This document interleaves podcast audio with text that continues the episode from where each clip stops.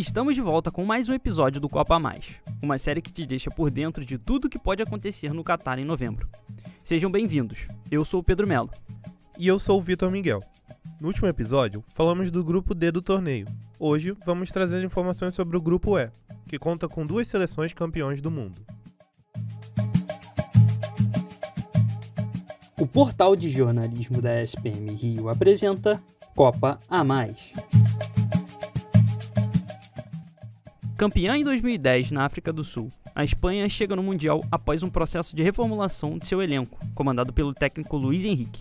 Grandes jogadores como Gerard Piquet, Davi Silva, Andrés Iniesta, Diego Costa e Isco, presentes na equipe que disputou a última Copa, dão lugar a jovens promissores como Ansu Fati, Dani Olmo, Ferran Torres, Gavi, Aymeric Laporte, Paul Torres e Pedri.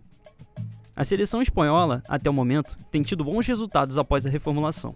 Grandes exemplos desses resultados são chegar até a semifinal da última Eurocopa, que ocorreu em 2021, conseguir uma vaga para disputar o Mundial do Catar, sendo líder do seu grupo, e se classificar para a semifinal da Nations League.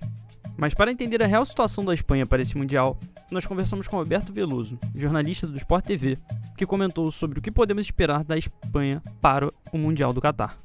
A seleção espanhola vem de um momento de reformulação é, uma seleção que constantemente, nos últimos tempos, era uma seleção velha, uma seleção que usava seus jogadores mais experientes, fazia campanhas espetaculares nas eliminatórias, em torneios importantes, tinha e tem ainda uma liga muito competitiva que revela muitos jogadores, porém, quando chegava em Copas do Mundo, desde 2010, com aquele tic-tac absurdo que nós vimos, né?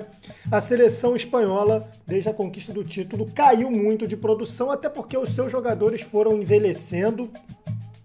E depois da Copa das Confederações, aqui no Brasil, a seleção espanhola perdeu a final para o Brasil. Quem não se lembra desse jogo no Maracanã? É, a seleção espanhola perdeu muito em oportunidades de usar melhor a grande geração que teve, a geração fantástica que teve de jogadores. Precisou reformar, precisou refazer seus planos.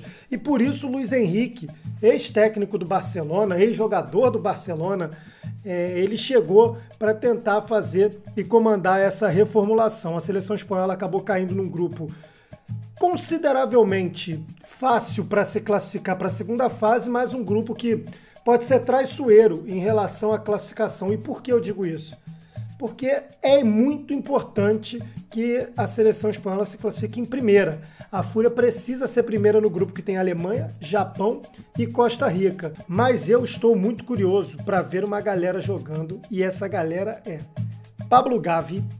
O Gavi acabou de ser eleito o Golden Boy e o recebeu o prêmio Copar que é da revista France Football, para o melhor jogador jovem da temporada anterior. O Gavi acabou de receber esse prêmio. O Pedri era o antigo vencedor do prêmio Copa. Ele também é jogador do Barcelona, muito jovem, destaque absoluto dessa seleção espanhola. Joga demais o Pedri, assim como o Gavi. E tem um menino, cara, que ele é muito bom jogador, que é o Nico Williams. Ele é irmão do Iñaki Williams. Os dois jogam pelo Atlético Bilbao. Os dois são de origem senegalesa, mas têm raízes bascas e por isso eles podem jogar no Atlético Bilbao, que é um time que proíbe é, jogadores que não tenham origem basca. Os dois podem jogar. O Iñaki Williams decidiu jogar pela seleção de Senegal, quase enfrentou o Brasil, inclusive, no último amistoso da seleção enquanto o Nico, seu irmão mais novo, decidiu jogar pela seleção espanhola e tem boas possibilidades de destaque. É um jogador bom para ficar de olho aí, mas Pedro e Gavi voarão nessa Copa do Mundo com toda certeza. Podem contar que a Espanha vai muito longe nessa Copa do Mundo, mas isso para isso acontecer, é muito importante ser primeira do grupo e evitar a Bélgica na segunda fase, nas oitavas de final da competição. A seleção alemã chega no Catar após uma participação decepcionante na última Copa, eliminada na primeira fase, sendo lanterna num grupo que era considerada ampla favorita, composto por México, Suécia e Coreia do Sul.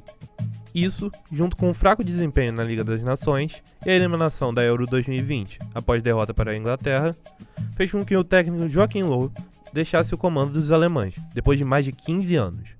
Quem assumiu o cargo foi seu auxiliar técnico, Hansi Flick. Mesmo contando com apenas dois jogadores da seleção campeã em 2014, o time alemão chega com um ótimo elenco. Manuel Neuer, o capitão da equipe, e Thomas Miller são os dois representantes do tetracampeonato. Outros nomes de destaque no futebol mundial são Ilkay Gundogan, do Manchester City, Antônio Rudiger, do Real Madrid, Kai Havertz, do Chelsea e Serge Gnabry, Leroy Sané, Leon Goretzka, Jamal Musiala e Joshua Kimmich, que pertence ao Bayern de Munique. Presentes em todas as Copas desde 1998, seu ano de estreia na competição, a seleção do Japão tenta superar o monstro das oitavas de final. Os japoneses caíram nessa fase da competição em três oportunidades: 2002, em que foram sede junto com a Coreia do Sul, 2010, na África do Sul, e no Mundial da Rússia em 2018, onde quase eliminaram a equipe da Bélgica em uma partida com 5 gols. Os principais jogadores do Japão para a Copa do Catar são Daichi Kamada, meia do Frankfurt, Takumi Minamino, atacante do Liverpool, emprestado ao Mônaco, Takefusa Kubo, que defende a Real Sociedad, e Takehiro Tomiyasu, lateral do Arsenal. A Costa Rica participará de sua sexta Copa do Mundo em 2022. Sua primeira aparição foi em 1990, alcançando as oitavas de final naquela edição.